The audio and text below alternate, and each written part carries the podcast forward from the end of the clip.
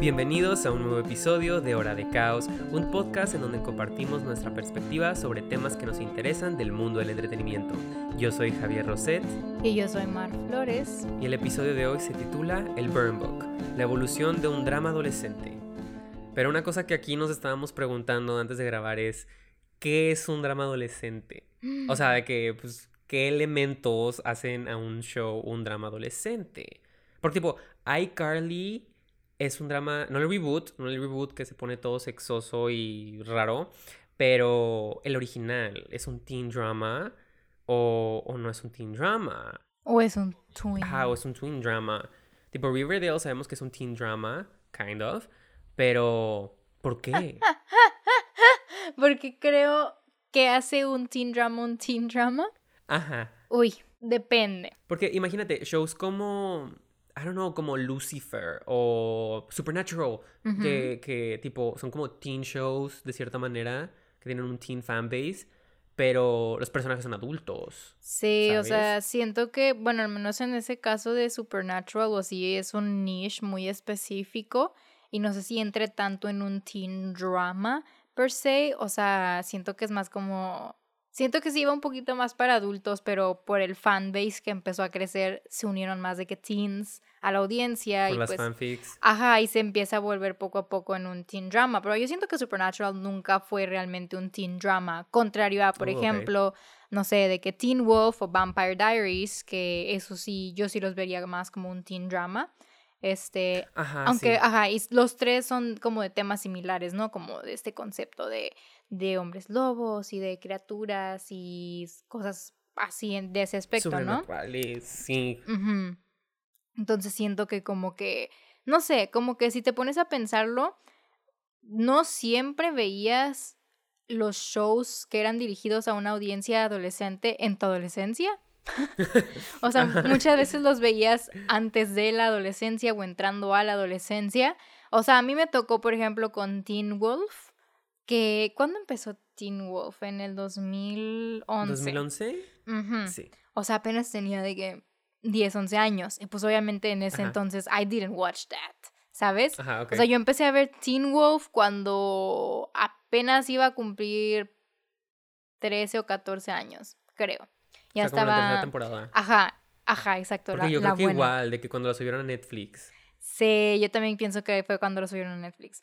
Y desde que lo subieron ahí, los empecé a ver y me hice de que muy fan y eso, pues ya empezaba como que a ver ahora sí de que las temporadas de que on the go, porque me acuerdo que a mí me tocó ver la tercera temporada, la 3B, cuando estaba oh, sí, que en- era A y B, ajá. Ajá, cuando estaba de que en emisión, ¿no? Entonces como que la veía todas las semanillas y ahí, Cuevana. Ya. que- Rip Cuevana. F. No, Este, pero sí como que al menos en mi punto de vista o en mi experiencia, por ejemplo, con Teen Wolf, o sea, yo nunca vi Vampire Diaries, yo nunca pasé como de los primeros dos, tres capítulos, no, no me gustaba a mí esa. Siento que me, Mm. me gustaba de que Teen Wolf porque como que los personajes yo los sentía más de que approachable, o sea, como que eran personajes que, que yo me robé la personalidad de Style Stylinsky, güey. O sea, yo estoy 100% consciente de que Sí te veo. de que mi personalidad viene de él, ¿sabes?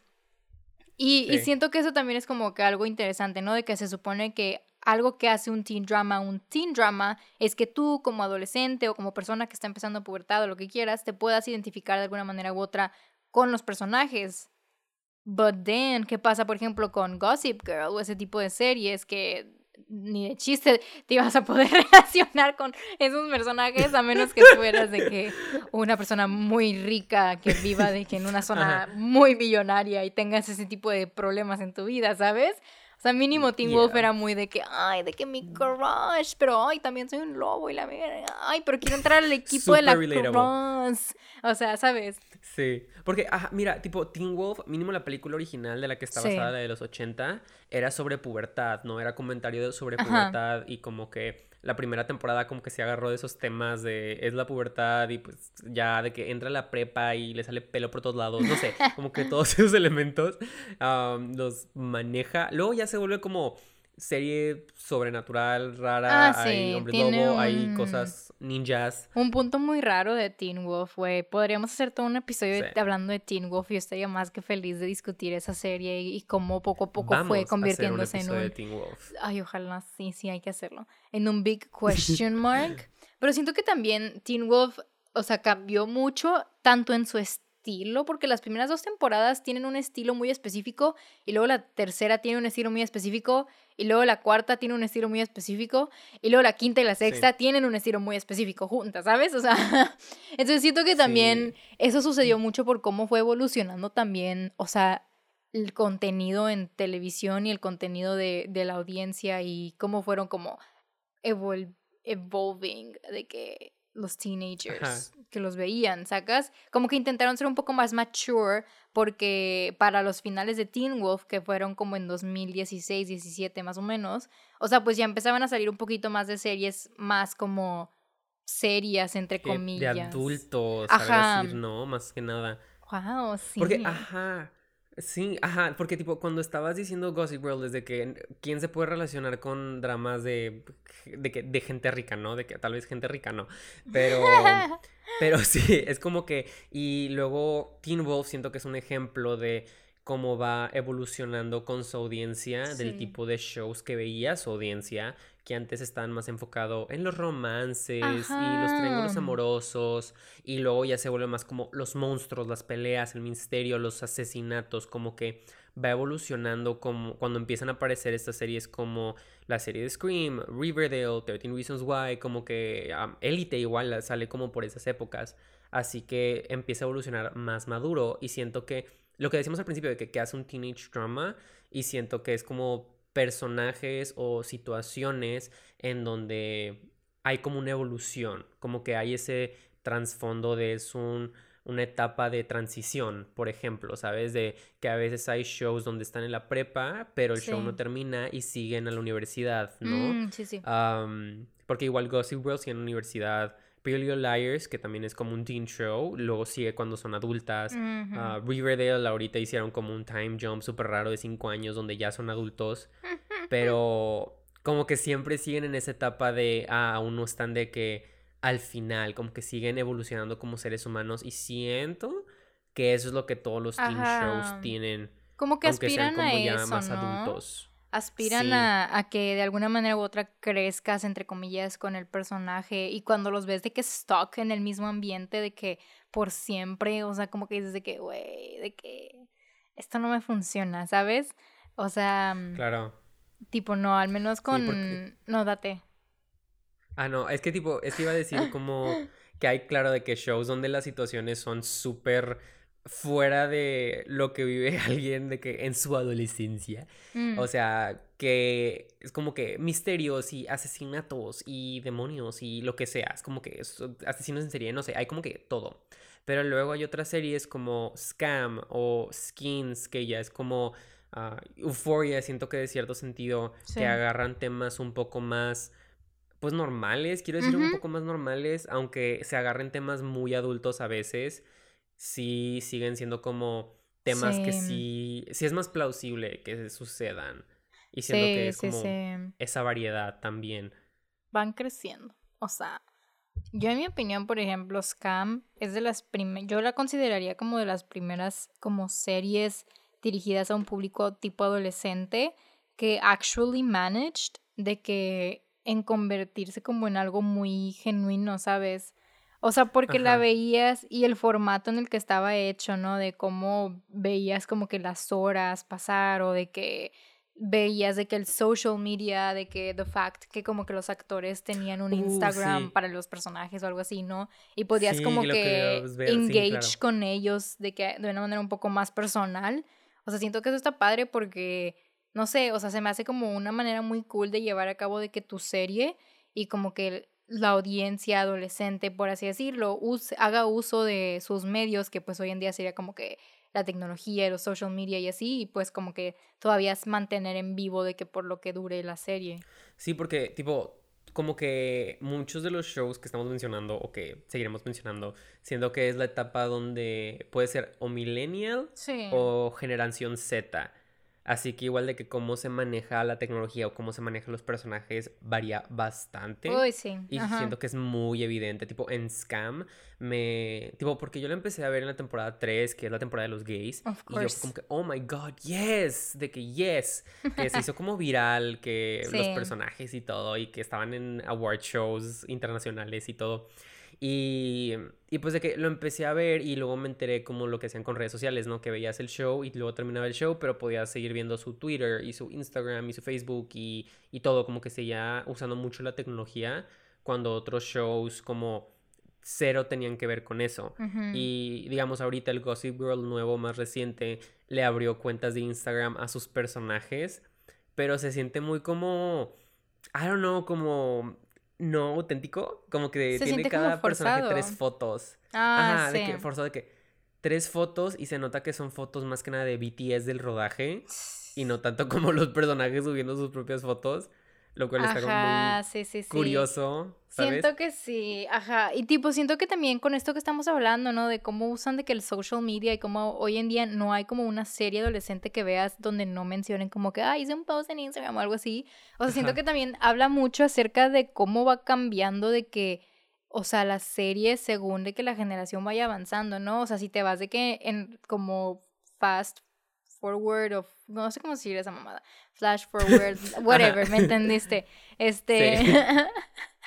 tipo las series así de que de inicios de los do- 2000 o así, que iban dirigidos como un, de que teen audience, como que siempre eran muy parecidas a las chick flicks, que es lo que mencionábamos ahorita, ¿no? Sí. De que, porque mucha Ajá. gente, por ejemplo, dice de que, ah, de que es que el reboot de Gossip Girl, de que nada que ver con el original, ¿no? Porque pues el de Gossip Girl trae un fundamento, quieras o no, en como de todos estos tropes que conforman una chick flick, ¿no? Que conforman como ese tipo de drama, de que escándalo, de que, oh my god, de que, ¿qué van a hacer Scandal. ahora?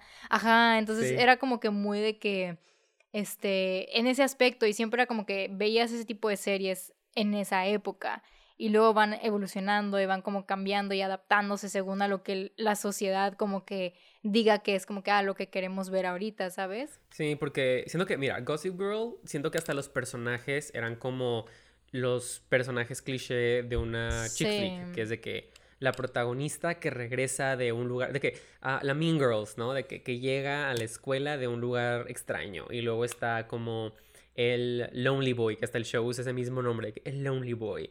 Y la chica mala, y luego de que el chico malo, y como que tiene esos mismos personajes, y como que en esa época usaban mucho eso, ¿no? O de que los nerds y luego los populares y que había como romance entre todos, no sé, como que incluso Smallville, ¿sabes? Que era una serie de Superman en la prepa, tenía esos mismos personajes, lo cual ahora lo ves y es como que, ¿qué tenía que ver Superman en una fucking chick flick? Pero pues ahí está. Sí, güey, sí, o sea, habían muchos como estereotipos que no podíamos ver, incluso series, o sea, fuera de como que los teen dramas o así, o sea, que eran un poquito más serias, más serias, este, tenían como que se manejaban por ese mismo estilo, ¿no? Como muy estereotípico, ¿no? Y luego, o sea, lo vas viendo después, no sé, digamos con Glee, que va entrando, cerrando, Uh. vámonos por décadas, ¿no? Kind of.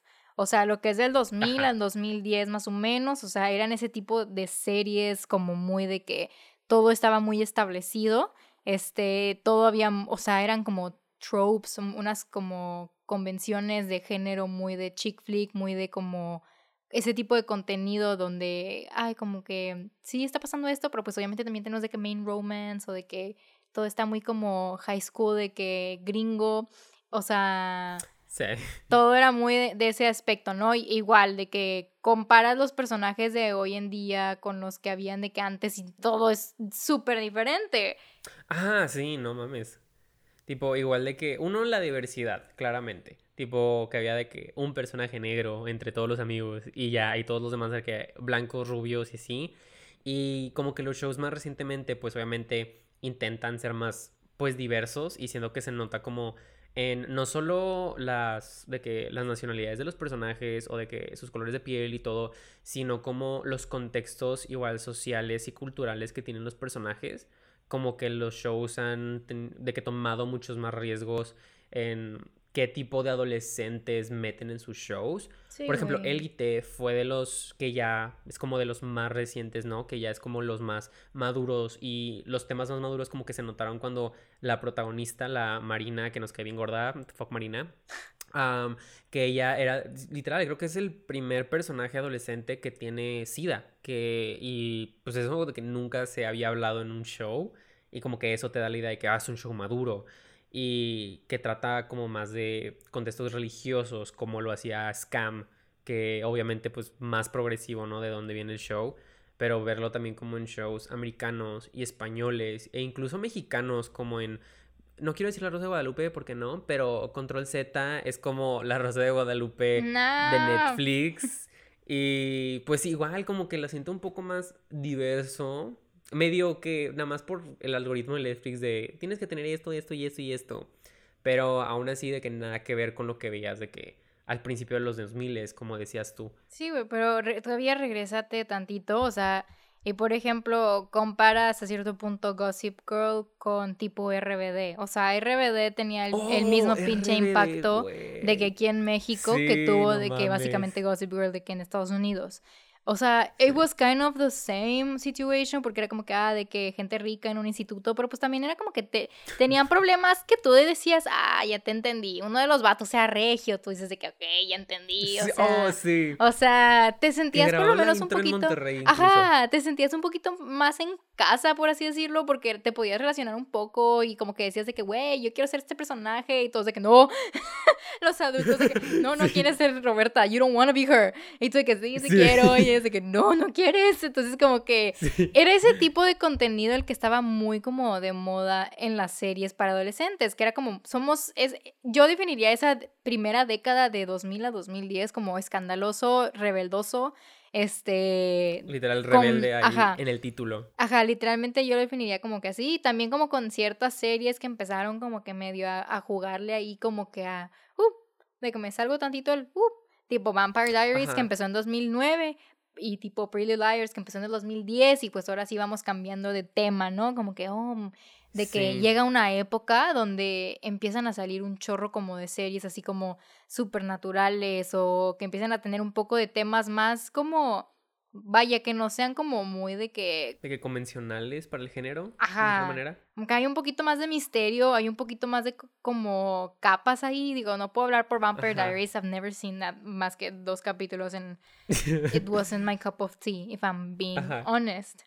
Pero pues sí como que dio paso a, por ejemplo, Teen Wolf, que después sale, te digo, en 2011. O sea, empiezan a ver como que ese tipo de shows que llegan a tener como tropes similares, ¿no? De que Scream en 2015, si no me equivoco, este... Mm, ajá, como que empiezan a salir esos cambios y van cambiando y van cambiando y pues se vuelven lo que es hoy en día, ¿no? Que uno se pregunta cómo pasamos de, o sea, lobos adolescentes a drogas, que for some fucking reason that's very true, porque es como que guay. Yes. O sea, ahora es de que todos los temas o sea, y ves el cambio ahora sí, como que se siente ahora sí como que las teen dramas de hoy en día tienen un poquito más de temas actuales, o sea, de verdad están como que escuchando a su audiencia, vaya. O sea, hay, un research muy cañón, yo siento, que es como que siento que deben de tener un encargado de meterse a social media y de que ver de que, ok, ¿qué está poniendo la chaviza? Y de que de ahí se agarran de que el contenido, literal. Ajá. Lo que odio es de que, digamos, Riverdale, que se nota que no, lo escribe puro señor de 40 años. No, no, no, no, no, What's the tea, sis? Y tú de que, don't bring your misogynistic ass in front of me. Y es de que, Güey, chica. cállate. no el algoritmo de que la típica de que un chango escribe de que el guion de Riverdale hay de que shu shu shu shu a ver qué sale. Porque siento que Riverdale agarró la Gossip Girl en su tipo publicidad. Porque no sé si te acuerdas que como la segunda o tercera temporada de Gossip Girl, con esto de que estabas diciendo como escandaloso, que había muchos pósters diciendo como que súper inapropiado, la pesadilla de todo padre. Y los pósters eran los personajes de que teniendo tríos, ah, de que en la alberca, cosas así bien de que dices de que, oh my god. Y ahorita lo ves y es de que, eh, whatever. Y Riverdale, ya que se fue de que. Porque empezó como, como la típica de la época, como sí, supernatural. Sí, empezó, ajá. Ajá. Tienes razón. sí. Un misterio. De que un misterio y luego de la nada había... Ahorita hay aliens. Vi un video en YouTube que al parecer hay aliens en Riverdale ahora. y hay cultos y... Lo peor es que te la creo, güey. O sea... lo peor es que no lo puedo dudar. Ya, como que ahí le meten todo, todos los tropes, todas las storylines, y ahí ni siquiera chicle y pega, es de que todo, todo pega, todo pega, todo pega, y les sale muy raro. Pero, ajá, como que esa época empezó a como diversificarse, siento yo. Había tanto contenido similar, sea como La vida secreta de la adolescente americana, Scam, Skins, uh, Degrassi, incluso como que era de que los adolescentes en una escuela teniendo problemas de adolescentes, tipo, ¿qué tanto puedes sostener ese tipo de temática sin que hasta la audiencia se te haga aburrida? Así que, pues obviamente es todo esto de... ¿Qué viene diciendo? Que salió los Hunger Games y salió Twilight más basadas en libros. Ah, sí. Y luego salió como Pretty Liars, que estaba igual basada en un libro. Y como que empiezan a adaptar más cosas en libros, que es más como misterios o vampiros o cultos. Y luego sale como los cómics que tipo todo lo de Marvel, que es de cómics, porque Riverdale está basada en los Archie Comics, Sabrina está basada en los cómics de Sabrina también, así que pues ves cómo se va reflejando los intereses de la audiencia y cómo los van adaptando y son historias que, ajá, tienen las mismos como de clichés de los triángulos amorosos o de que, de que el bad boy o ah, los romances que los prohibidos y todo ese rollo que lo siguen teniendo, pero siguen usando como historias que no tienen nada que ver como para ocultar que es un teen drama típico.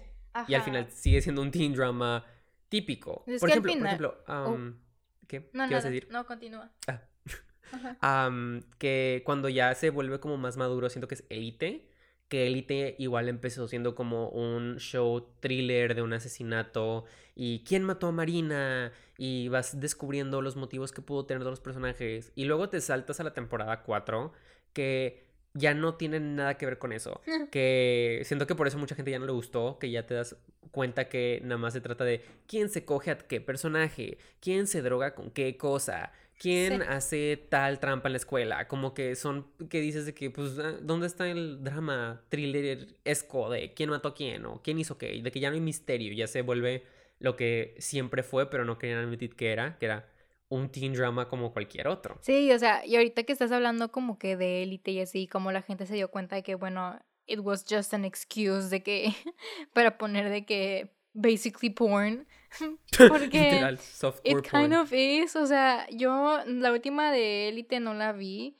O sea, empecé de que un episodio y después de que vi una escena de que del Samuel con la morrita del pelo corto, dije, cierro la laptop, muy hétero, me voy.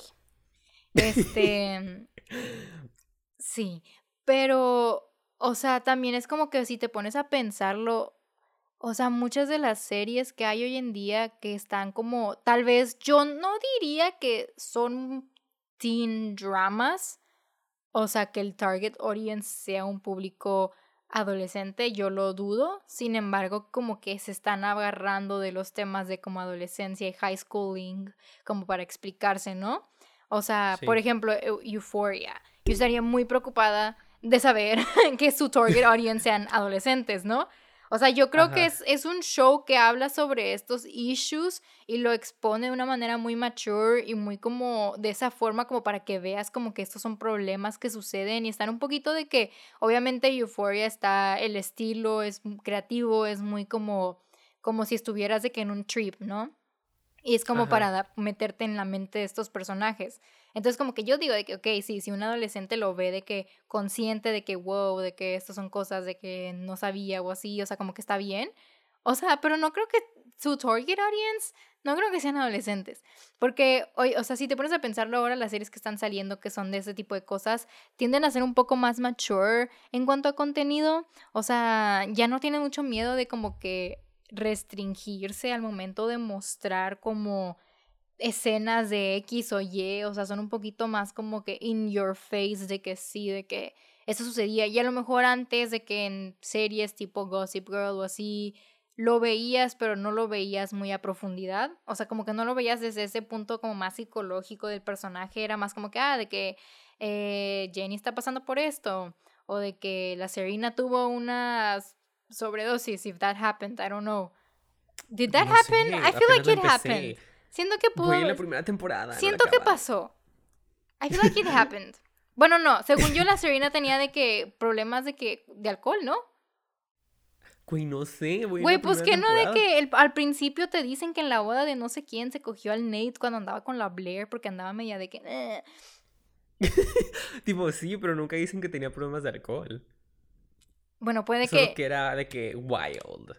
Bueno, puede que en si hicieran ese tipo de Gossip Girl hoy en día, entonces probablemente sí hubieran desarrollado un poquito más de que este tipo de behaviors en Serena, ¿no? Es a lo que voy. De que te dan a interpretar de que antes de que Serena volviera a la ciudad, she was a, wild ass queen y cuando volvió ella estaba como toda reframed de que tenía sus chakras alineados ahora sí, ¿no? Este, y no te lo muestran realmente porque pues de ahí es como que dicen de que eh, tipo fuck de que tridimensionalidad del personaje, o sea, no nos importa que la psicología detrás de ellos sacas. De que son personajes que chingos de traumas deben de tener. O sea, los de Gossip Girl, chingos de traumas se cargan. ¿Los exploran en la serie? Not really. Pero porque ese no es el enfoque. However, hoy en día, o sea, las series que vemos que podrían considerarse teen dramas o que están hablando de adolescentes o problemas de la adolescencia, sí son un poquito más profundos en ese aspecto. O sea, te muestran de que, por ejemplo, Ruin Euphoria, de que esto es lo que está pasando de ella porque está deprimida, porque está cargando como que con el peso de lo de su papá, porque está así, así, así, o sea, y, y te lo van mostrando y te lo van desglosando y tú dices de que, güey, es un personaje que de verdad está traumado, o sea, de que she, that's a character, you know?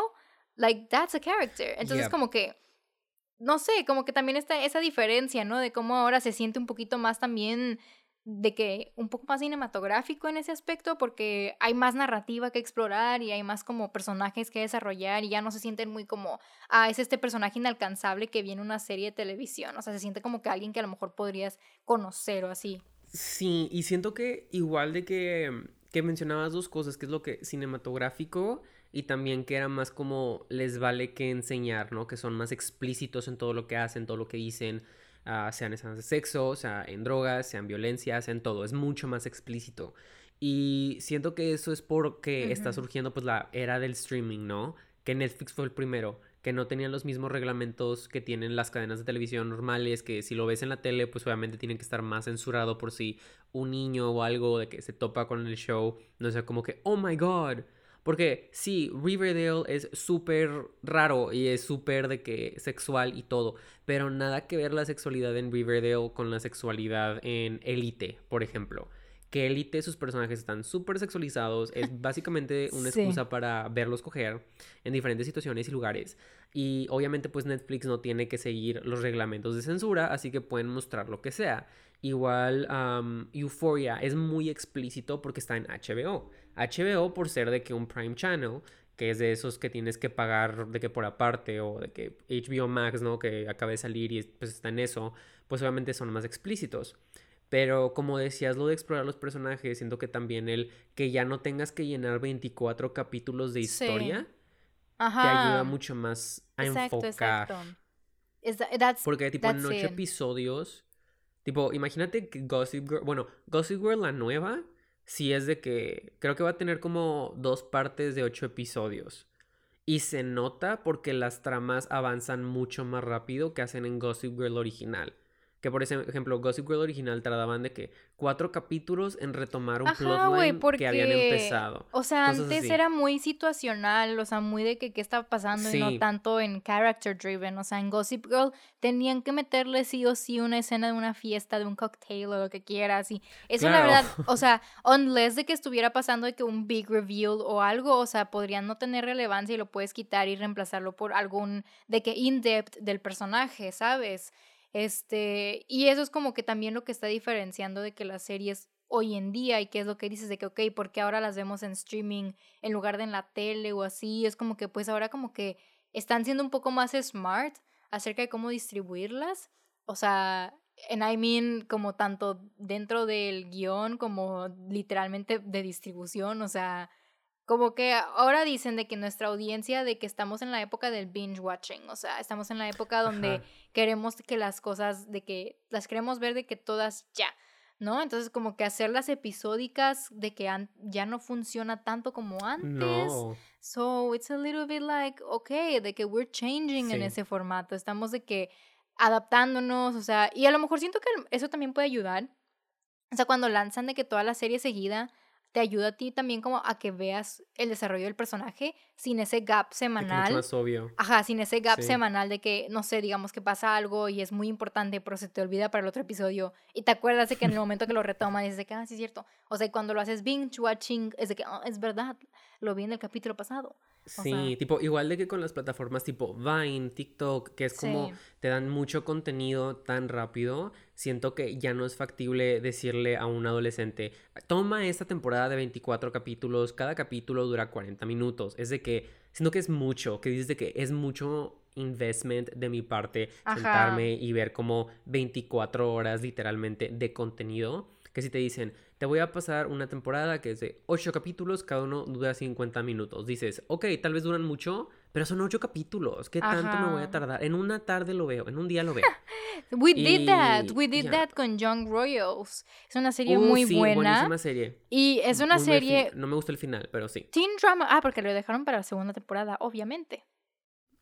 Tiene que haber segunda temporada, obviamente, por favor.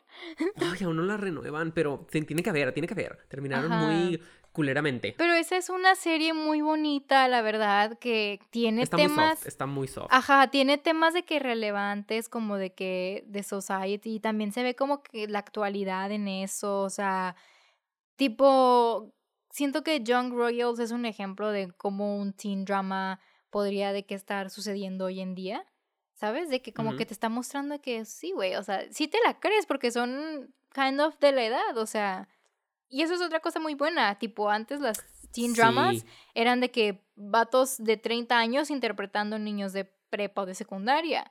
O sea, y ahora sí estamos viendo como que gente un poquito más apegada a esas edades.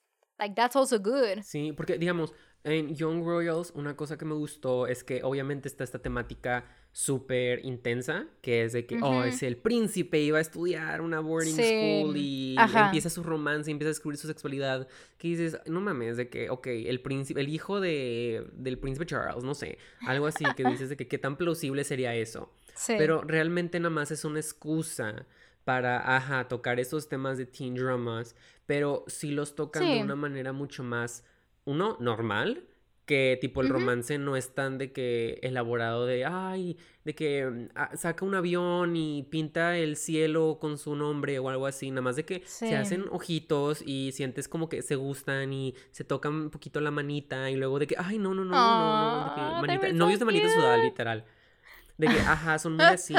Y, igual, pero igual toman temas mucho como que es el luto o la presión social o como de que, que, uno de los personajes es de que autista y es de que cómo se lidia con eso cuando es de que tu amiga o tu hermana, como que son temas que de cierta manera hacen que la serie se sienta mucho más creíble de lo que es.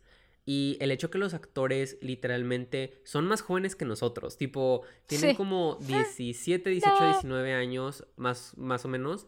Y, se nota, se notan muy jóvenes y eso hace que te creas más. Tipo, en Riverdale, que es de que la más obvia, siento, que muchos son como actores de más de 30 años y dices, ¿qué pedo? Claro que no creo que ese güeycito tiene 17 años. Y igual de que Euphoria se ven mucho más jóvenes, pero igual sí son de que el Nates, que mide como dos pinches metros de altura, que dices, claro, ese güey tiene 15 años, yo me la creo. Y, pues sí, son de que por leyes laborales y todo. Ajá. Ajá. Tienen veintitantos y, y sí, o sea, si hay unos, por ejemplo, con complexiones un poco más pequeñas, tipo Zendaya o así, de que si te la crees como que, ok, sí, de que estamos unos por esos rangos, de que físicamente hablando, ¿no? Y siento que también eso es lo padre, ¿no? De como que ver cómo está evolucionando hoy en día el casting en los teen dramas. Que dicen, están buscando gente y están buscando gente de todo tipo. O sea, están viendo de que, ok, de que no pasa nada. O sea, tienes de que un, de que acne scar o tienes de que, de que textura en la piel. Porque hay algo que es muy importante, que también el make-up, o sea, que vemos, tipo, no es el make-up que tienes en realidad. O sea, lo que es de que youtubers, lo que es de que glam, de que sessions o así, siempre van a hacer retoque post del make-up, porque pues obviamente nuestra piel tiene Sí. textura, entonces pues no va a estar así y como que ver que también de que en estas series estén aplicando esos principios de que sí, de que ve, o sea, tiene de que make-up, pero pues no se le ve perfecto, o sea, porque pues para su edad de que realmente no saben cómo ponerse nada sacado, o sea, entonces como que Eso está me gustó padre. mucho de Young Royals. Que todos los Ajá. personajes tenían acné y no les daba miedo ocultarlo. Y se No. veía muy como natural, que es de que, ah, todos a esa edad tienen acné. No tienes que demostrar que tienes una piel perfecta ni nada. Porque una cosa que es que se supone que gente de nuestra generación o de que un poco más grandes o gente con más chiquita que al parecer va a tener peores problemas de eso, que es que nos da mucha body dysmorphia, o sea, que no estamos, no estamos felices con nuestros cuerpos y puede ser de que o nuestra piel o nuestro peso o nuestra altura o cualquier cosa y es porque vemos a gente de 30 años interpretando a gente que se supone que tiene que tener nuestra edad y nuestro cerebro es de que, ok, ¿por qué no me veo así? ¿Por qué no tengo el cuerpazo? ¿Por qué no, no tengo el six-pack? ¿Por qué no estoy así de alto? ¿Por qué no tengo la piel perfecta? Ajá. Y obviamente ellos no lo hacen conscientes de que nos van a joder psicológicamente como nos percibimos, pero de cierta manera lo hacen. Y siento que por eso nuestra generación es muy crítica de nuestra apariencia física. Y estos shows y aparte de las redes sociales obviamente no ayudan porque una cosa que no tenemos consciente es que estos shows pagan para que digitalmente te pongan la piel perfecta. Ahí de que, por eso de que muchos actores en redes sociales a veces o paparazzis los ves de que con acné, pero en el show tienen piel de porcelana. Por algo existe el CGI, literal, de que el CGI hace magia y puedes hacer CGI de que alguien tenga la piel más perfecta del mundo cuando en la vida real no. Y la vida real no tiene CGI, así que pues obviamente estos issues que podemos tener de nuestro cuerpo, de nuestra apariencia, pues a veces sí se pueden originar de ahí y pues se hacen más grandes por cosas externas, etc. Pero está padre ver como que shows ahorita sí están lidiando un poco más con eso, que te ponen a de que un cast que no todos tienen de que el cuerpo perfecto o no todos tienen como la apariencia de supermodelos de revista y tienen la edad, ¿no? Y se siente más como, ok, sí me estoy viendo a mí mismo en pantalla y eso está chido. Sí, o sea, es muy sencillo, como que simple y sencillamente, o sea, no tienes que hacer una serie basada de que en el día a día normal, como para mostrar esa representación a, al- a la sociedad normal. O sea, you can add de que elementos fantásticos o puedes jugar como con convenciones o temas así. O sea, no pasa nada, ¿verdad? O sea, siempre y cuando como que pues estés mostrando como que, güey, tipo esta actriz tiene de que 18 y está interpretando a alguien de 16 o algo así, ¿no? O sea, Ajá. tipo siento que, que sí es plausible hacerlo. O sea, por ejemplo, con Teen Wolf, la verdad no sé cuántos años tenían cuando empezaron. Sé que Crystal Reed, que es la actriz de Allison, era como que la más gran, de las más grandes de, de los teenage cast, entre comillas. No sé, pero sí sí les pasaba, la verdad sí se veían medios morrillos. De que les, Ajá, de que en la primera el- temporada el Styles sí y se el Scott más. sí se veían medio morrillos. O sea, pero estaba padre porque, o sea, volviendo a lo mismo, ¿no? Eran como, estaba todo este elemento sobrenatural de que, ok, de que, digamos, con Styles, ¿no? De que mi mejor amigo, de que se está convirtiendo en un hombre lobo, de que no sé cómo ayudarlo, pero al mismo tiempo era el típico personaje como que medio geek, de que you liked him porque era de que daba risa, o sea, y, y intentaba de que hacer cosas y, ¿sabes? O sea, era como que alguien muy relatable en ese aspecto, muy approachable.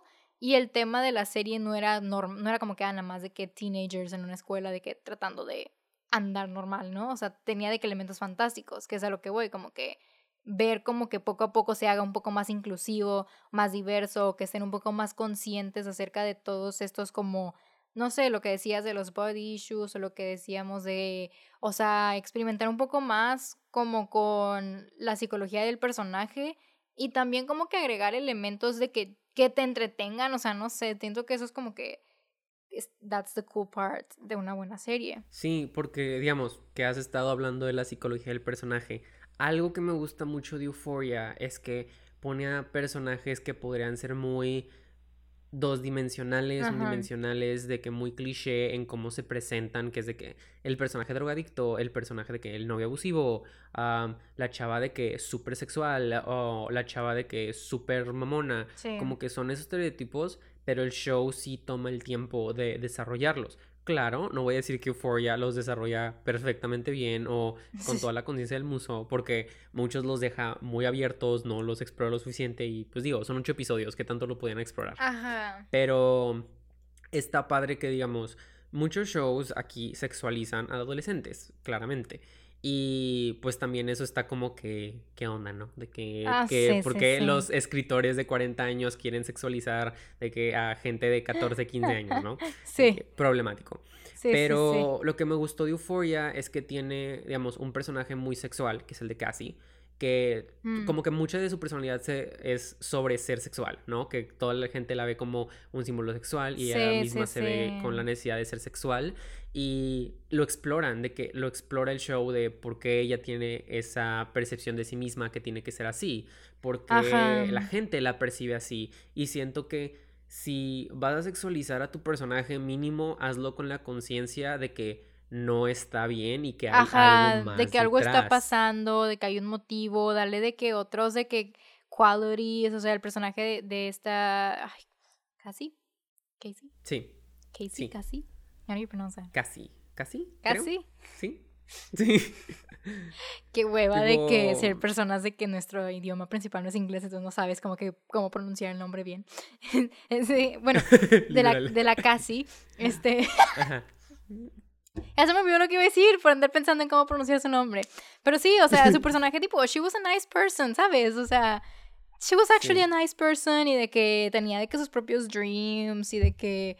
Pero pues nada, o sea, la mu- demuestran tipo también como de ese lado y como que, no sé, de que todos estos aspectos de que es importante como que mostrar both sides of the coin, ¿no? Tipo, Sí. Que a veces Ajá. siento que Euphoria tiene. Siento que la falla que son muy ambiciosos en qué tan psicológicamente complejos quieren hacer a sus personajes que dices de que cómo lo van a explicar que se sienta natural y justificado y completo como el personaje de Nate y su crisis sexual que tiene. Siento que es un tema muy complejo que no supieron darle como todo el trasfondo. Pero otro show que tiene como también ese efecto, pero la super caga. Y siento que es de la época que no hemos hablado tanto, que es la época que se vuelve más como temas maduros, más adulto, que ya no tanto se quedan como adolescentes, sino parece que está enfocado al show adulto, de que, que es de que ya para adultos, pero es sobre adolescentes de cierta manera, que es como la serie es mature y es 13 Reasons Why. ay, güey, no. Siento que esa fue de las series que tenemos que hablar. Y fue como de las primeras, ¿no? No. Porque fue del 2017 cuando salió Riverdale. Y como que intentó manejar temas muy oscuros, quiero decir, y maduros de la peor manera posible. Ah, que dices, güey, stop it, stop it. Y sacaron cuatro pinches temporadas de eso. Tipo, cuando hacen al school shooter Loki sympathetic y empiezan a mostrar de que violaciones y suicidios de manera tan explícita nada más como para ser maduros entre comillas y ser como shocking. There's no need. nadie habla de estos temas excepto nosotros. Ajá there's no need. Es como que qué necesidad de mostrar un suicidio explícitamente de tal manera que nada más es como shock value como que no quieres decir nada más allá que decir que dejar a tu audiencia que diga a la madre o que quiere explorar temas como el abuso sexual y lo hacen de tal manera como que a veces es nada más como para sacar un drama más Sí, al, show. Ajá, de que no me manejes temas que son muy como triggering, o sea, muchas personas que han pasado por cosas similares o así, y como que verlo de esa manera donde es como que está muy dramatizado, es como que, ay, dijo, por ahí no va. que por ahí no tipo en la cuarta temporada el, el Clay que empieza a tener como alucinaciones y empieza a ver fantasmas, es como que... La neta no la. Tipo, tipo, no, tipo, no la veas, güey. No, no planeaba tipo, verla. Ya, tipo, empieza a ver fantasmas y empieza a imaginarse a sí mismo como un school shooter. Ay, y no luego mames. empieza a decir que los adultos los trauman a ellos y que la vigilancia, no sé. Está muy raro. El güey tiene psicosis extrema, pero el show lo pinta como. Ay, es que tiene problemas y es que sus amigos son familia y los ha perdido mucho y los ama. Y es de que, güey, stop it. De que, stop it. No saben manejarlos, do not try. Ya no. Y, y luego está el otro lado de la moneda, que es como shows que manejan temas maduros de una manera muy positiva.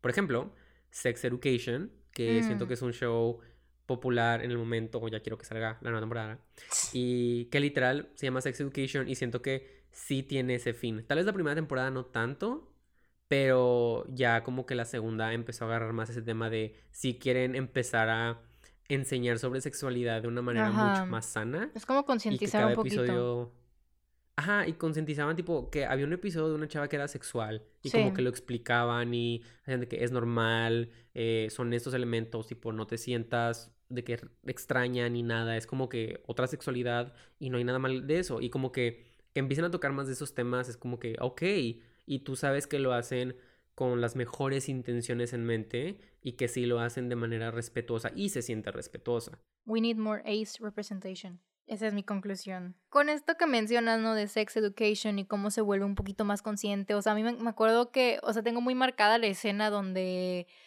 Otis lleva a persona que no me acuerdo. am, a- Persona sin nombre. es que no me acuerdo quién era, solo me acuerdo que la lleva a la farmacia a comprarle la, la píldora esta, ¿no? Del día siguiente, ¿no? Ajá. No me acuerdo quién era, güey. ¿Quién era? No No sé. X, pero- nos evitamos el spoiler. Ajá, el hecho es que, o sea, está padre ver que en una serie menciones este tipo de cosas, porque pues al final del día es educación sexual, es como que, ok, de que ese es un método anticonceptivo que puedes ir y conseguirlo en la farmacia, lo que quieras, ¿no? Este, y eso está padre porque si te pones a pensarlo, su audiencia, que es un poco más joven, o sea, pueden verlo y pueden decir como que, oh, ok, I understand that. O sea, y como que hasta cierto punto que hoy en día hayan teen dramas que ahora son un poquito más adaptados a nuestra generación, donde buscamos como concientizar, buscamos como incluir, buscamos de que, o sea, no quedarnos en lo superficial, por así decirlo. O sea, siento que está padre como que abrir esos temas y que se evolucionen con esta generación, porque es como que las que vienen, que todavía no saben qué pedo, pues pueden ir viendo y aprendiendo un poquito. O sea, contraste a, por ejemplo, cuando yo estaba más morrita o, o cuando lo que quieras y estábamos viendo, por ejemplo, Pretty Little Liars, que aprendí de Pretty Little Liars mm, a no confiar en la gente. este, mm, que aprendí de Pretty A que Liars. dos personas no pueden mantener un secreto. Ajá, de que... No está muerta. De que... Ah, sí, exacto. Am, o sea, y siento que también eran temas muy superficiales, que es lo que decía ahorita, ¿no? Pero porque pues antes no, íbam- no íbamos a concientizar realmente, o sea, las series no venían a concientizar. Vi un TikTok hace poquito de comparando las dos de Gossip Girl, ¿no? Donde en una de que la Jenny llega con Blair y como que a una fiestilla ahí en su casa y la Blair le ofrece de que como una bebida y la Jenny de que "Mm, no gracias, de que no bebo, no sé qué. Y la Blair le empieza a decir de que Jenny, this is a party, de que todos estamos tomando, no sé qué verga, ¿sabes? Como que diciéndole tipo, don't be boring, de que solo toma y encaja con nosotras y ya. Ajá, de que obligándola. Ajá, y como en la Gossip Girl de ahora, o sea, como que le ofrecen la bebida a la chava y ella se la toma así como que, "Mm, no quiero, y le dicen de que está bien, no te sientas de que presionada, y se la quita de que otra persona sacas. O sea, oh, ok. y es como que ese tipo de detallitos, ¿no? Ahí se nota un chorro el cambio generacional y se nota un chorro el, el cambio de, de la evolución de lo que buscábamos como en, en contenido, o sea, porque pues antes muy difícilmente te iban a cancelar de que una serie así, Ajá. ¿sabes? De que... Sí. Entonces como que siento que sí hay un cambio muy, muy visible. Sí, como que obviamente en esa época siento que el enfoque era 100% entretener y como que pues obviamente generaciones diferentes de escritores, directores, productores, etc. Y se nota que ahorita saben que al entretener también puedes concientizar o también puedes enseñar o representar cualquier cosa y eso sí me hace muy valioso Ajá. porque sí, siento que muy diferente van a salir las generaciones que crecieron con ciertas series que les valía los temas que hablaban y hablaban Sí. cosas que ahorita dices de que, ¿qué pedo? Güey, Digamos, Chuck Bass en los primeros capítulos de Gossip Girl violaba chavas. literalmente eso es lo que te iba a decir, güey. Oh my god. Apenas iba a decir de que, güey, piensa de que la gente que todavía dice de que, güey, es que Chuck Bass, de que yo les decía, güey, he's, for once, he's not my type. I gotta admit it. No se me hace attractive. I'm sorry. Eh, no, se, se me hace más attractive Nate, physically speaking. Este, número dos, el otro es súper tóxico, güey. Y de que sí, pero es que también era bueno. ¡No! He was toxic. Blair was toxic. Los dos eran tóxicos. Sí. Pero ellos, o sea, estas personas que crecieron viendo Gossip Girl, no lo, o sea, lo saben, claro que lo saben, pero es como que, güey, pues es que yo crecí con esa serie, o sea, ¿qué quieres que haga? De que cuando yo estaba morrita, Chuck Bass era mi crush, o sea, yo digo que, ok, te entiendo, mi crush era de que Styles, o sea, ¿sabes? O sea, sí. pero no. no. tipo, dos series ahorita que siento que están muy recomendables, como series adolescentes que siento que muestran mucho esa evolución. Una, muy inesperada, High School Musical, The Musical, The Series. Ajá, es que, me da risa el nombre, está larguísimo. Está bien pendejo. Está larguísimo. Está bien pendejo. Pero, tipo, la ves y es de que, ay, sexo musical, ¿qué podría tener de valor, no? Y claro, está muy roñosa, está muy cheesy en momentos, pero cuando se pone densa y explora como esos personajes adolescentes bien, que hablan como del divorcio, hablan de la depresión, hablan de la soledad, hablan de breakups que pueden ser de que sanos porque las parejas son tóxicas, ¿sabes? De que hablan de cómo una pareja puede ser tóxica, pero cortar bien porque se dan cuenta de eso. Como que mm, hay muchas cosas que dices, ok, estos son dramas adolescentes, claro, cantan a cada rato y son como theater geeks que se la pasan bailando y cantando cada rato, que claro, caga y es muy hartante a veces, y que es de que saltándote las secuencias donde cantan porque es de que ya too much. pero cuando tocan los temas ya un poco más con sensibilidad, ya más dramáticos, siento que están muy padres, en especial las relaciones que tienen de amistad entre los chavos, entre las chavas, chavos y chavas, como que todo eso está muy padre, que muestren una serie de Disney de que a una pareja de dos chavos de que gays, teniendo una relación de que sana, normal, es como que cool. Ajá. Igual otra con un poco de temas un poco más maduros es Generations en HBO Max, que esa es relativamente nueva, pero es como Gen Z. Y una de las creadoras, bueno, el creador tiene una hija que tiene 19 años y es una de las escritoras principales. Y es como que para que el show tenga esa autenticidad de los temas y el diálogo y todo. Y, y se nota porque los personajes no están cogiendo a cada rato no están haciendo drogas a cada rato, no están de peda en peda a cada rato, como que hacen la típica cosa de que hacen una pijamada, van a manejar, van por McDonald's, pero hablan de temas y discuten temas más... más relevantes para los tiempos, ¿no? De que la presión de ser un adolescente en un mundo que se está acabando, las amistades, cómo estar como en redes sociales, la presión de tener una vida sexual activa cuando estás de que joven y no estás listo, como que toca temas que muchas otras series les daría hueva tocar y siento que eso igual es muy valioso y al mismo tiempo personajes y situaciones entretenidas, lo cual está muy cool. Y, y como decías, quién sabe cómo sea después, a qué evolucione todo, pero siento que está evolucionando algo muy cool y que me gusta ver. Y esta fue su hora de caos. Esperamos les haya gustado el episodio y se suscriban. Recuerden seguirnos en nuestras redes sociales at hora de caos. Los esperamos la siguiente semana con una crítica de la película de DC, The Suicide Squad. Punto.